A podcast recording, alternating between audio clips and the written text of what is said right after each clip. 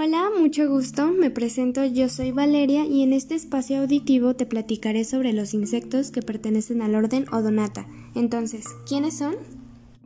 Para empezar, el sufijo griego odontos, que significa dientes, hacen referencia a que poseen estructuras masticadoras para poder alimentarse y a lo fuerte que es su mandíbula. Conformados por dos subórdenes que son Cigoptera, comúnmente conocidos como caballitos del diablo, y Anisoptera, que comprende a las libélulas. Ahora te mencionaré aspectos sobresalientes de su morfología, sí, solo los más interesantes para no aburrir. Son insectos muy coloridos haciéndolos sumamente atractivos. Son grandes llegando a medir 3 centímetros de longitud y 9 centímetros de envergadura. Esto significa de ala a ala. Sin embargo, la especie más grande comprende a Megaloprepus caralatus con una longitud de 15 centímetros y una envergadura de 20 centímetros. Aunque esto no se compara con las antiguas especies, existe un fósil del carbonífero superior que muestra una longitud de 37 centímetros y una envergadura de 15 centímetros.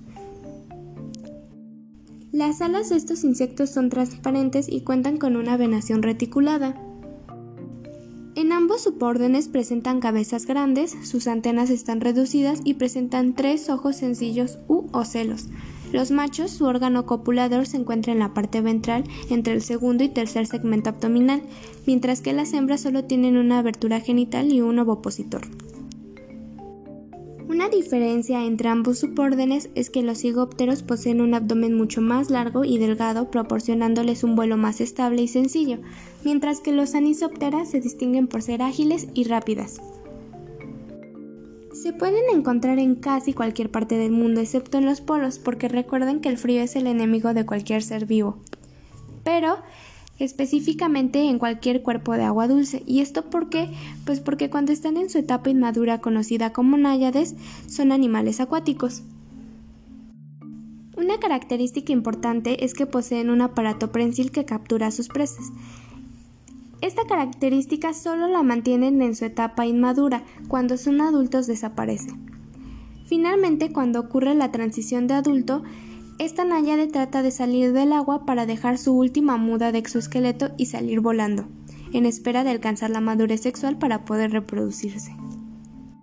Una vez que haya alcanzado la madurez sexual, regresa a estos cuerpos de agua donde la copulación se da en el aire formando una especie de rueda.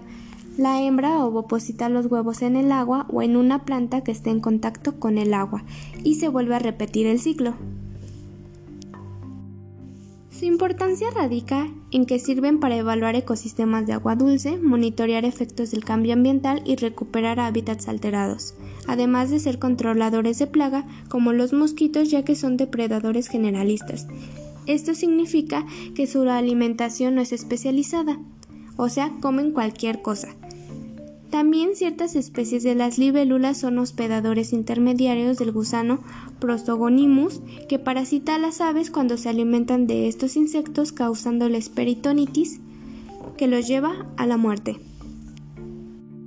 Finalmente, como último dato, considero importante mencionar la diversidad odonata en México.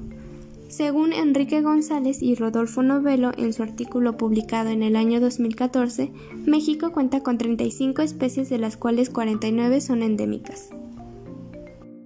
Espero que este podcast haya sido de tu agrado y que la información te sea útil.